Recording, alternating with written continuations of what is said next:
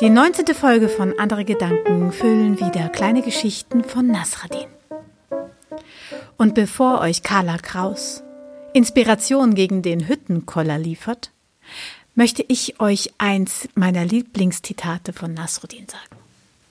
Ja, dieses Zitat mag ich wahrscheinlich deswegen so gerne, weil ich in einer Familie groß geworden bin, die eine gewisse Affinität zur Mathematik hat.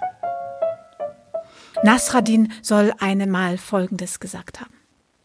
Wenn ich wüsste, was zwei plus zwei wäre, dann, dann würde ich sagen, es wäre vier. Ja, nun wisst ihr, wie Nasradins Geschichten so ticken.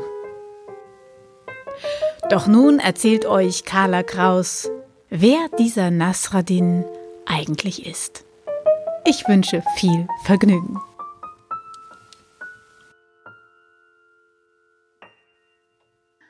Nasruddin, der Till-Eulenspiegel des Orients, er galt bei den einen als närrischster Narr und bei den anderen als weisester Weise. Er sagte den Leuten das, was sie nicht hören wollten, und war beliebt bei den einen und verspottet und gehasst bei den anderen. Eines Tages nun, da kam ein völlig aufgebrachter Nachbar zu Nasruddin. Nasruddin, Nasruddin, du, du musst mir unbedingt helfen. Ich, ich werde noch wahnsinnig, wenn das so weitergeht. Nasruddin hatte den Mann noch nie so erhitzt erlebt. Lieber Nachbar, was ist denn nun geschehen? Ach, wie du sicher mitbekommen hast, leben seit einiger Zeit meine Schwiegereltern bei uns. Du kennst unser Haus. Es ist nicht groß und, und es besteht nur aus einem einzigen Raum. Meine Frau und ich, wir leben mit unseren vier Kindern und den Schwiegereltern in, in diesem einen Raum zusammen. Es ist nicht zum Aushalten. Es ist viel zu eng und zu laut. Es ist so unordentlich und nie wird es sauber. Wir sind mit unseren Nerven am Ende. Wir brüllen uns an, wir schreien nur noch. Es ist die Hölle. Ich werde, ich werde verrückt. Kennst du nicht einen Ausweg? Kannst du uns helfen? Nasruddin überlegte. Ja, ja, mir fällt da etwas ein, das durchaus helfen mag, aber es ist nicht einfach. Ich, ich werde alles tun, was du sagst, egal wie schwer es auch sein mag. Versprichst du mir das? Aber ja doch, ich, ich schwöre es dir sogar. Gut, gut. Sag, wie viele Haustiere hast du? Ich, ich habe eine, eine Kuh, eine Ziege, zwei Gänse und vier Hühner mit, mit sechs Küken. Das ist gut. Nimm alle deine Tiere und treibe sie in euer Haus. Drei Tage bleibt ihr mit den Tieren zusammen in diesem einen Raum. Dann komm wieder zu mir.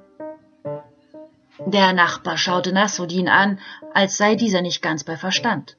Die anderen hatten ihn ja vor diesem verrückten Kerl gewarnt, aber er hatte nicht hören wollen. Das hat er davon. Wieso hat er ihm auch noch geschworen? Also ging der Nachbar nach Hause und tat, wie er es versprochen hatte. Er holte seine Tiere und brachte sie ins Haus. Nach drei Tagen begab er sich wieder zu Nasruddin. Nasruddin nahm sogleich die nervösen Zuckungen im Gesicht seines Nachbarn wahr. Auch hatte dieser an Gewicht verloren. Der Nachbar stöhnte. Oh, ich, ich bin ein jämmerliches Wrack. Der Gestank, der Schmutz, der Lärm, es ist nur schrecklich. Wir sind alle am Rande des Wahnsinns. Was müssen wir denn noch alles erdulden? Es ist gut.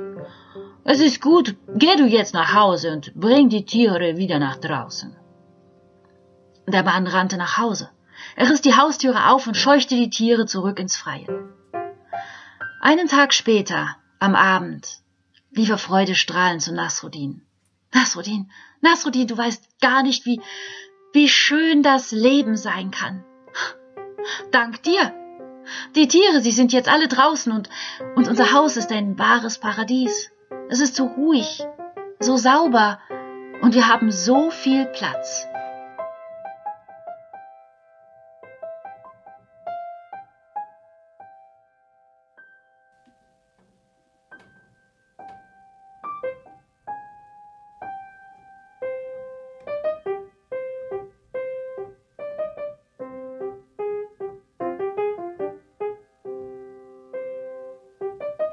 Ich kann es nicht lassen und muss euch auch noch eine ganz kleine Geschichte von Nasruddin hinterher sprechen. Nasruddin war einmal in seinem Dorf und an einem Abend, da ging er einfach heraus an den Dorfrand und machte ein riesiges Feuer. Die Dorfbewohner dachten sich, was macht der Nasruddin schon wieder? Übrigens kann man ihn Nasradin oder Nasruddin aussprechen. Mal so, mal so. Wahrscheinlich ist beides richtig. Wie auch immer. Die Dorfbewohner meinten also, was macht der bloß wieder? Und sie liefen zu dem großen Feuer und stellten sich herum und Nasruddin holte noch mehr Holz und als das dann so richtig brannte und loderte und alle herumstanden, da ging Nasruddin weg und verschwand irgendwo. Er ging ums Dorf herum und setzte sich ganz weit auf der anderen Seite irgendwo in ein stilles Eckchen in den Wald.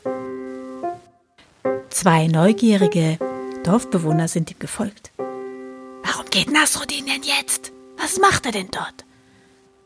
Und sie folgten ihm bis zu dieser Stelle und sahen nun, dass Nasruddin eine kleine Kerze anmachte und ein Buch herausholte und zu lesen begann. Nasruddin oder Nasradin, wie auch immer sie ihn ausgesprochen haben, was machst du denn da? Ach, ich habe die Mücken nicht mehr ausgehalten. Nun sind sie alle beim großen Feuer und ich kann hier ganz in Ruhe lesen.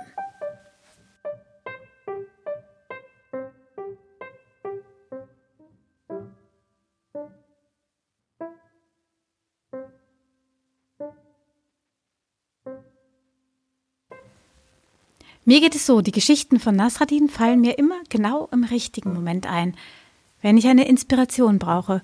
Und diese ist mir schon ziemlich oft in vielen verschiedenen Kontexten eingefallen und hat mir mal das eine und mal das andere gezeigt.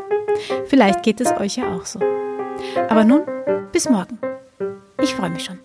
Um 10.